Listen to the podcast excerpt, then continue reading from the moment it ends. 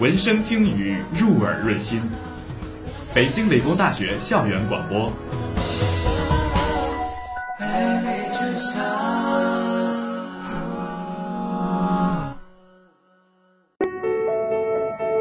嗨，我叫王斯特，现在在美国南卡州的 Clemson。Guten Tag，我叫杨金华，我现在在德国慕尼黑。叫，我是小强，我现在在意大利的都灵。Bonjour tout le monde，我叫陈思安，我现在在法国图鲁兹。来自世界各地的声音，讲述另一个国度的生活。在这边学习、工作、旅游、美食、风景、娱乐，其实都很开心啊。留学周记，听听我的故事。留学周记，听听我的故事。我的故事。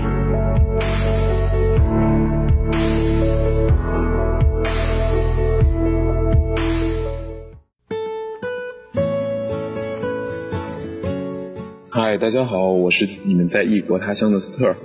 嗯，现在要说的是 Good morning to you。啊，但是我现在在美国的同步时间呢是晚上的九点三十六分。所以说呢，大家如果现在看一下自己的手表，啊，您减去十二个小时，就是我们，呃，我这边在美国东海岸的时间了。今天晚上呢，还有工作要忙，啊，这个作业还没有写完，所以呢，赶紧先把稿子写好了，然后录好了之后就要去干活了。嗯，最近的生活着实有点紧张，因为刚刚度过了连续两周的期中考试周，啊，慌里慌张的考了几门，嗯，所以说呢。有一点点稍稍的这个时间有点紧张，这个听各位听众千万不要小瞧这么小小的这样一个生活节奏的打乱，毕竟我的老板啊不会考虑我是否，哎这最近近期有考试啊，我的课程安排的是不是多啊，作业是不是难写啊，所以呢我这个跟老板一起共事的项目工作，还有这个课题都是不能耽误进度的，所以在平日的日程里啊，如果啊就是。平常过的生活，这个我的生活就安排的已经非常满了，啊，这种情况下我才能够勉强的完成满意的进度，这个进度就是工作和课题的进度。所以一旦某些其他的任务增加了，比如说啊这些选修的课程安排考试啊，或者是呃周末安排了一次活动啊，或者是什么，哎，这个周一周二就肯定是要熬夜才能完成自己的进度。所以说呢，这个刚刚度过了考试，马上呢就要接下来下一个周的汇报。呃，不过可以期盼的一个事情就是，马上十一月份，啊，十一月初的时候，学校就会给我们放秋假了。秋假呢一共是两天，啊，但是加上一个周末，就一共是四天了。秋假的这个珍贵，非常是珍，这是秋假是非常珍贵的，所以说肯定是不能浪费的。所以呢，准备在这个秋假带着老婆一起去放松一下。呃，鉴于我们已经入秋了，啊，附近呢又有著名的这个美国的大雾山国家公园，所以肯定不会放弃这个观赏红叶的好机会。说到这儿啊，就要就要想起另一个一个令人颤抖的名词，就是香山。希望各位在北京的同学不要嫉妒我，能够在人烟这样人烟稀少的地方，静静的，啊，开开心心的，不需要跟人堆挤来挤去的欣赏红叶去了。今天主要呢，想跟大家聊聊的依旧是我们在这边生活的琐事。嗯，前几天看了一个帖子，呃，里面讲的就是美国所就是所有美国当大学当中最好看的几所大学。啊，我们这个处于这个美国大南方的公立学校居然也在榜上。不过从环境上的环境的角度上讲，我们这边确实很漂亮，而且非常具有南方的代表性，就是广袤的大农场，还有山，还有树，气候又不错，阳光又好。但是呢，这个帖子当中比较强调的说，克莱姆森为什么好，是因为这儿的民风非常淳朴。呀，我这就感叹自己身在福中不知福啊！但是默默的想了一下，你说这个克莱姆森这个地方是不是非常适合《爸爸去哪儿》来做一期节目？嗯，听到别人评价我们学校民风淳朴，这就默默感叹了一下，经济不发达的地区可能也只能拿民风来说说事儿的这个尴尬之处。不过既然得到了表扬。啊，必须要嘚瑟嘚瑟，就是今天给大家讲一讲在南方的这个民风。众所周知，美国的南方，尤其是我们这个南卡，是南美当中南方的代表州，是当时的这个蓄蓄奴州。不过呀，蓄奴这件事情都是两百多年前的事儿，啊，不过这两百多年里边过到现在，南方没有变化的，就是我们在这边浓重的基督教文化。鉴于种种原因，在这里不做赘述。不过，南方所谓的这个民风淳朴淳朴啊，有一大半的原因，嗯，百分之七十吧，都是来自于这里浓厚的宗教文化。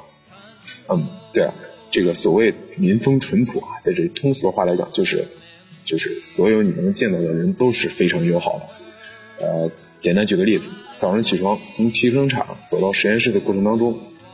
只要你能遇见一个人。一定会跟你热情的笑一笑，或者简单的打个招呼。不要小看这么简单的一个招呼，这可是能帮你消化这个起床气的最好办法。所以单从这一点，美国的南方也值得获得一个最没有起床气地区的称号。当然，民风淳朴不仅仅只局限于简单这样打招呼。嗯，在南卡呢，你会听到比较独特的浓厚的南方口音。但是请注意，我们这个南卡的英文口音啊，是不同于乔治亚州或者是阿拉巴马这些其他的南方代表的这个州的，这个啊，甚至是不同于这个美国中部地区的这个口音。呃，我就我觉得他们口音挺难听的。但是南南卡的这个口音，在带有具具有代表性的基础上，这口音的独特之处就是，它在于比其他的南方口音更容易听懂，而且呢，让你有一种非常亲切的感觉。比如说在南，比如说在南卡，我们就会经常称呼有这样一个这个代词，人称代词的称呼啊，就是比如说，哎，你们，我们就不说 you，就是 you all，就是你们，你们就 you all 这两个词连起来在一起读。啊，再有一点呢，这个南方的民风淳朴，还体现在这个南方人对各种人的无害程度几乎是零，不对，这无害程度啊应该是满点。所以说呢，你比如说，你只要住在一个稍稍靠谱的社区。你这社区的安全程度啊，这个是非常高，基本上是可以夜不闭户啊。比如说你有什么大包裹啊，你可以放心的让 UPS 留在你家门口，然后等你晚上回来的时候，你就看那包裹静静在你家门口，完全不需要担心你的邻居啊偷偷把你的包裹拿走。所以每次觉得就是累了的时候，或者就是比如说烦了的时候，像我我在的那个实验室外面就有一个小咖啡店。我就只要觉得累了或烦了，我就直接就走到那咖啡店去，跟店员里聊上几句，说说这个上周的球赛啊，或者是今天的天气啊，或者是明天已经是星期五的快乐事实啊，绝对能改一改你这个阴郁的气势。嗯，其实这样的南方啊，生活在南方，这个人们的生活会更加的纯粹。嗯，我觉得。生活的纯粹也是这边民风淳朴的这个主要原因，所以南方人在工作之余，就工作这个之除了工作之外，他们的生活中基本上就是三个最重要的元素，第一个是他们的家庭，其次呢就是这个宗教，还有呢就是他们非常骄傲的橄榄球。啊，如果你生活在南方，你就知道这他们的生活当中橄榄球基本上占了很大部分的比重，而且美国南方的大学橄榄球也是在全国也是数一数二的。嗯，我想呢，就是这样的一种生活，造就了这样一大群简单而又友好的人群。嗯，作为一名小小的中国人，生活在美国的大南方，嗯，虽然自小就被附加了无数的历史使命、家庭使命，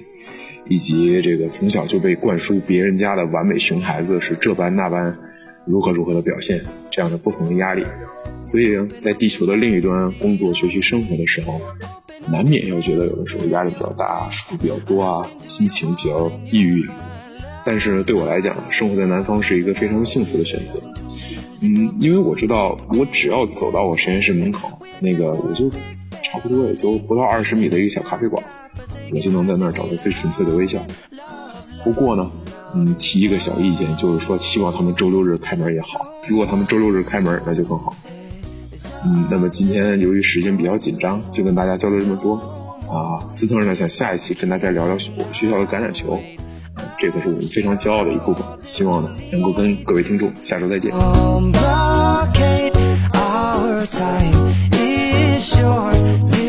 Is our fate. I'm your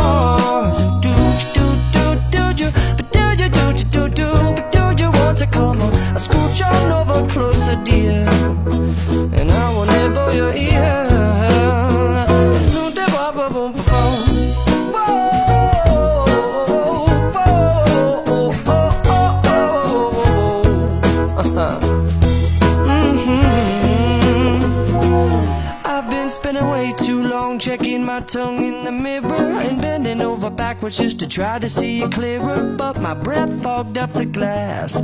and so I drew a new face and I laughed. I guess what I'll be saying is there ain't no better reason to rid yourself of vanities and just go with the seasons. It's what we aim to do. Our name is our virtue, but I won't hesitate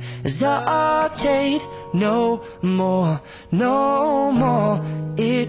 cannot wait. I'm yours. Open up your mind and see like me.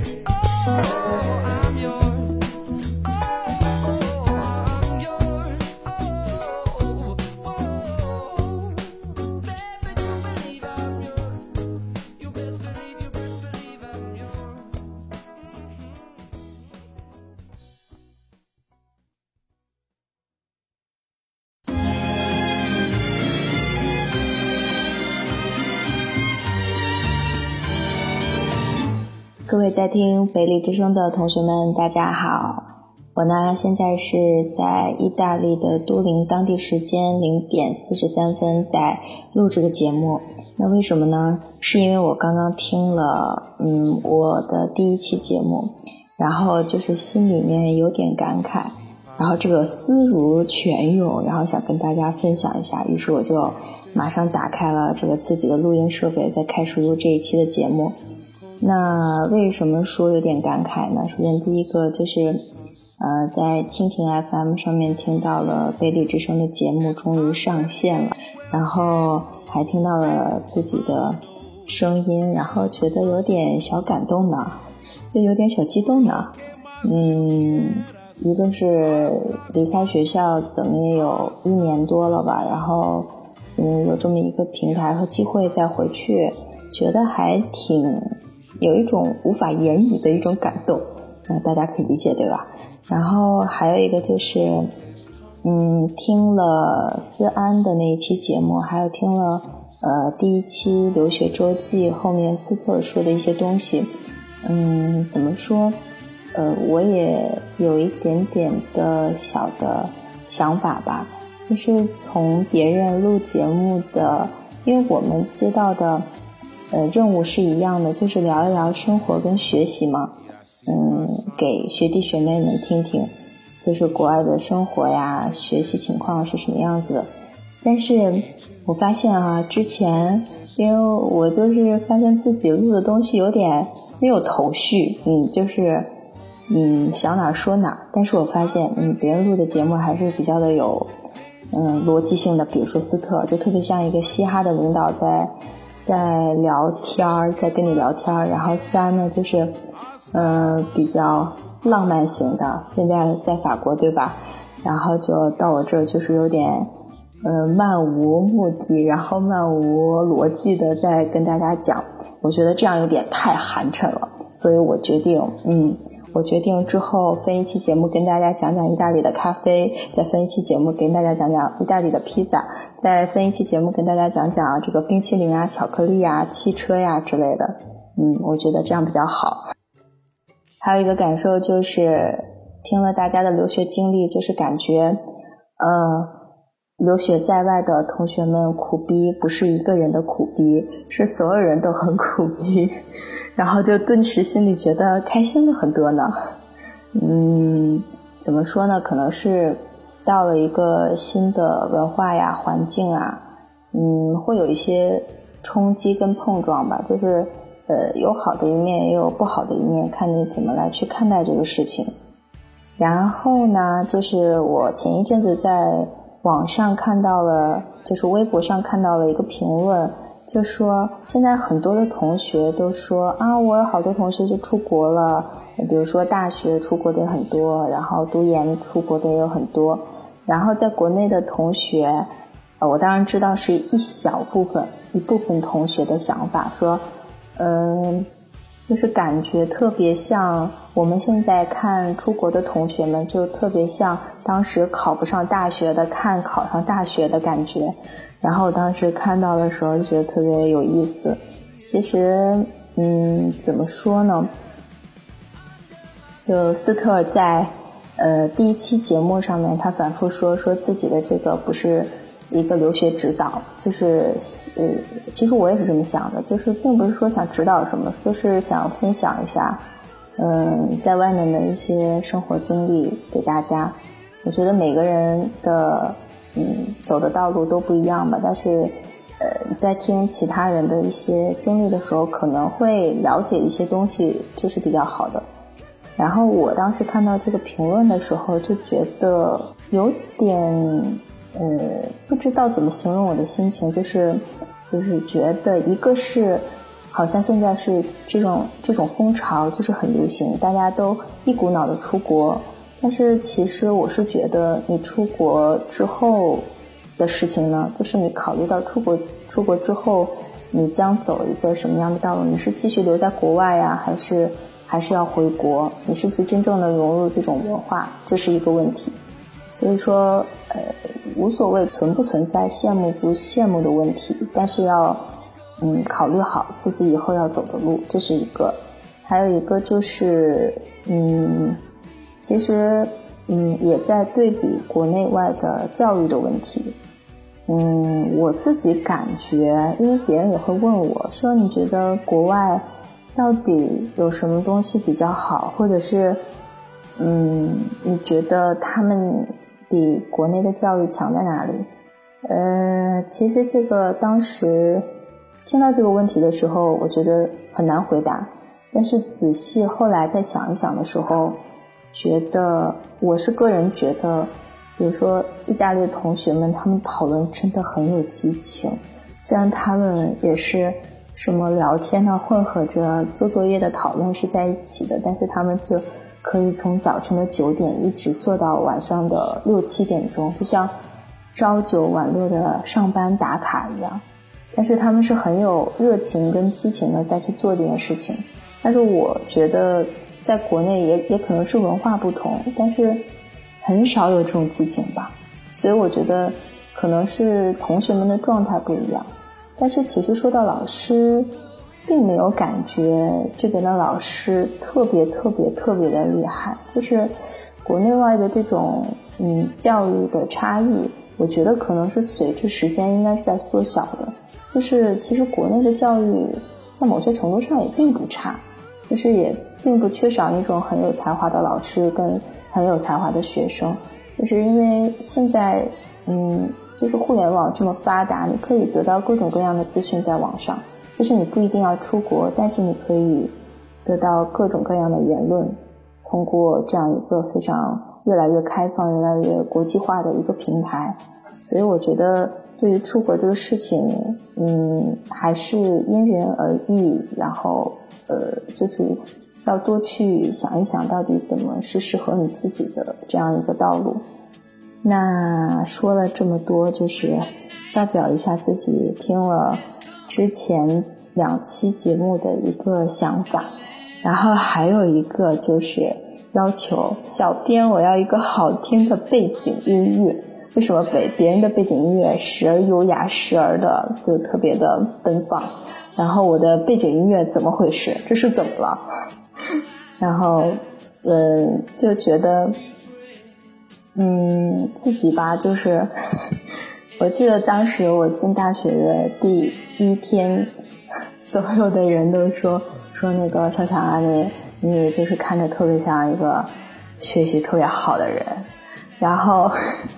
毕业最后一天，大家在一块儿，然后他们就说说，嗯，小强啊，当时回想起第一眼见你的时候，哎，跟个人似的。嗯，对，就是嗯，大家都懂得，我就是空有一个。嗯，其实不是学霸，就是学苏，学苏的外表，但是我有一颗放荡不羁、爱自由的内心，所以小编，我可不可以要一个酷一点的背景音乐？嗯，就是这样。嗯，然后进入今天的主题。今天呢，想跟大家分享一下我最近一周的一个近况吧。嗯，首先呢，就是想跟大家说说，嗯，这边的人，意大利人，嗯，我不知道为什么，就是自己的呃一个小小的观察，就发现，呃，他们在跟你说话的时候吧，就是时不时的要加上几个眨眼，就是那种呃单眨眼。就是好像，就给人一种就像一种机灵，然后像又介于做鬼脸跟不做鬼脸之间，然后但是是一个是很友好的一个一个动作，然后不知道为什么，就是好像是像习惯一样的，就经常夹杂在跟你说话的这个过程中，就眨一下眼，就笑一笑，眨一下眼，笑一笑，然后就觉得特别逗，就是很有意思。还有一个就是，呃，我很喜欢这面的贴面礼，嗯，就是特别特别的开心，尤其是当你遇到一个就是比较长得帅的，然后行贴面礼的时候，觉得啊，好开心啊，好开心。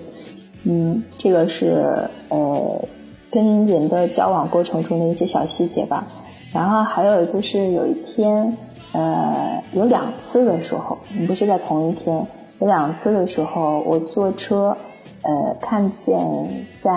呃马路上，呃，所有的车都停在那儿，因为是有红灯。然后在车前面的斑马线上，第一次是看到一个女孩穿着是像跳芭蕾舞一样的衣服，然后她在舞那个彩带。然后当时因为我跟小伙伴一起坐这个电车出去，但是我叫她看的时候就已经过去了，就可能没看清。但是我当时是看了得有两三秒这个时间，就是看到那个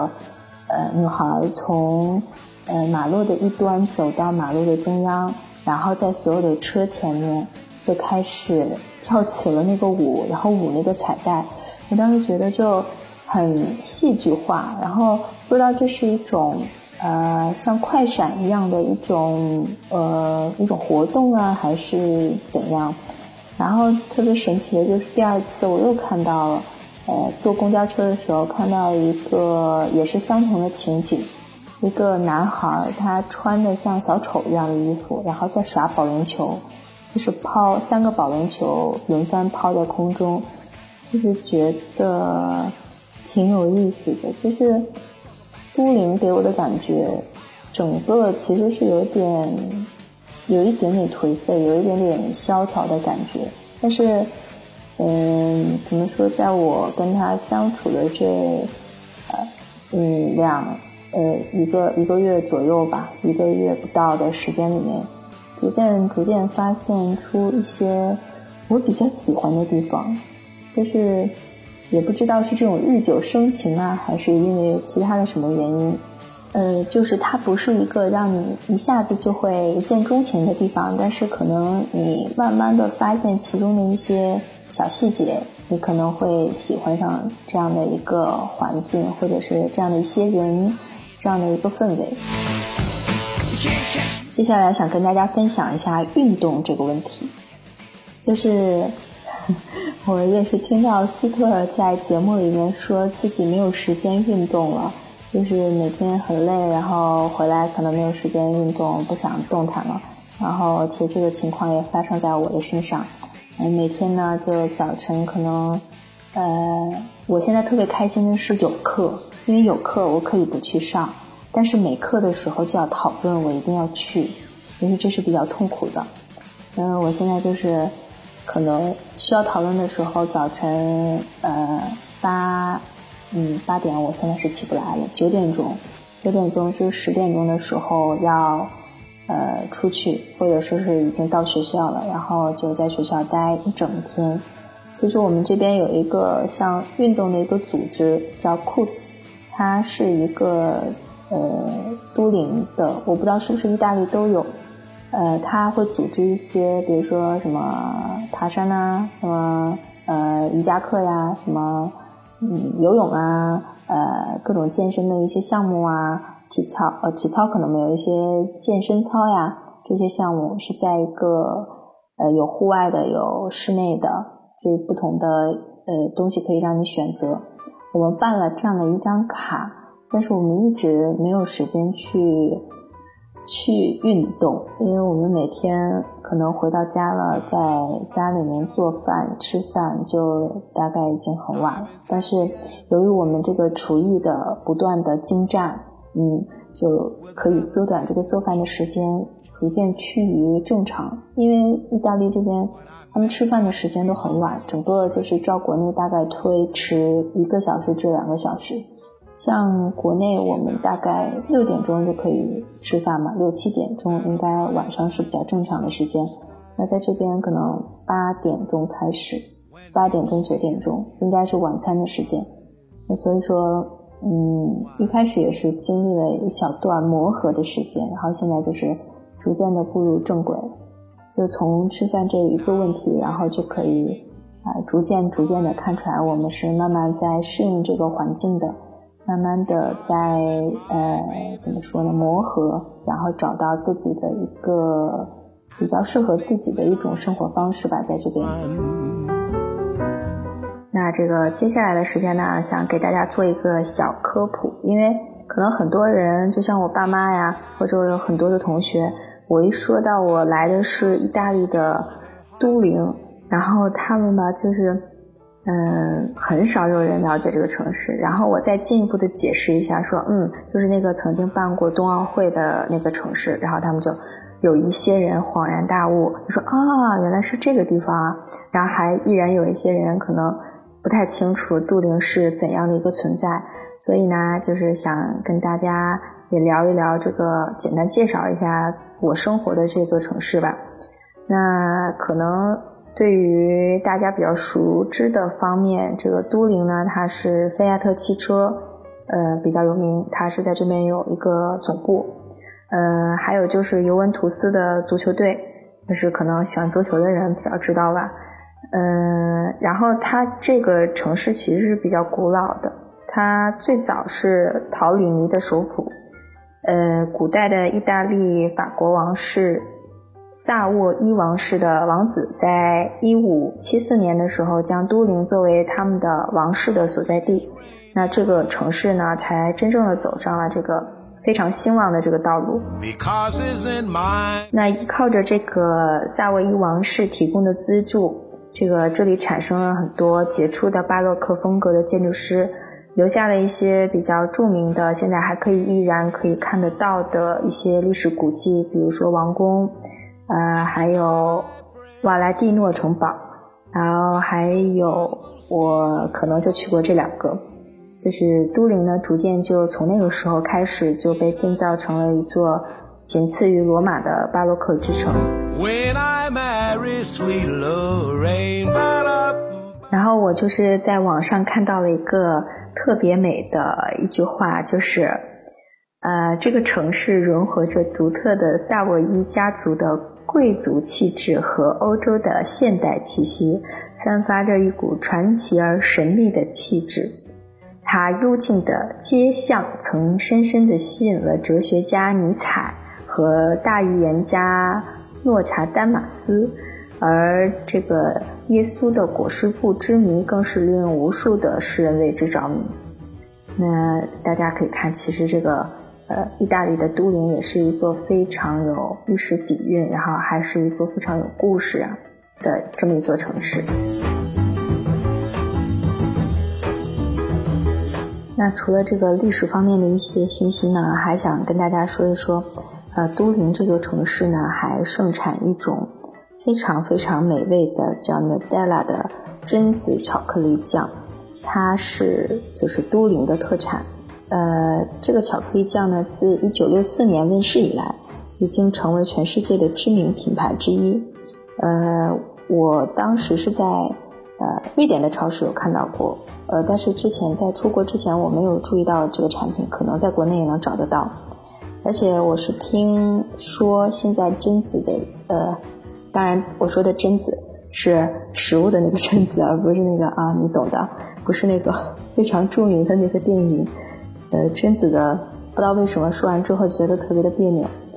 榛子的这个产量可能是每年的在下降的，就是有可能，有可能就是在全球未来的某一天，这个可能它就灭绝了，这种植物就灭绝了。所以他们说，这种巧克力酱可能，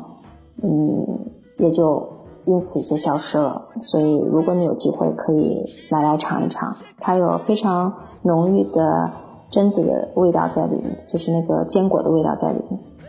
那说起它的质量和口感呢，任何一个吃过这种巧克力酱的西方人，他们都能绘声绘色的。为你形容他们童年时代最难忘的记忆，那就是这个巧克力酱。当然，这个也是在网上看来的，不知道这个是不是真的。大家可以去呃买来尝一尝，看看可可不可以找到自己童年的味道。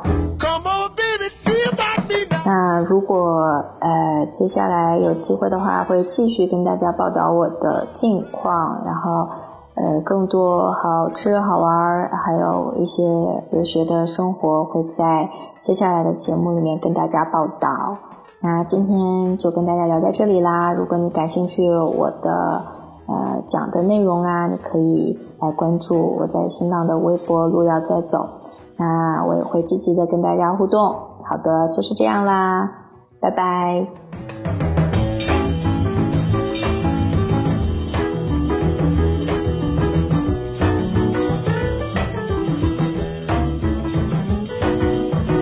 When you see me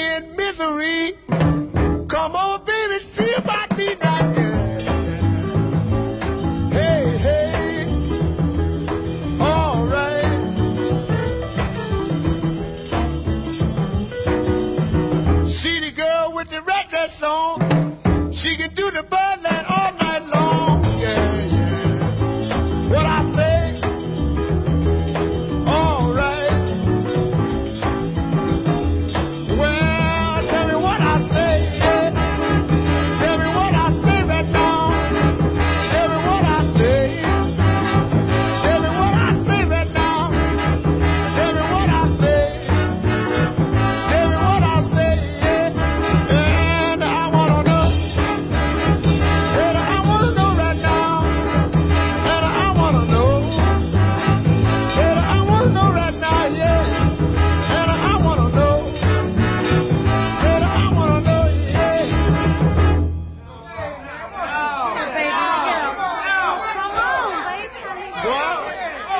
What's that? Uh, oh, what's that? What's that? Uh,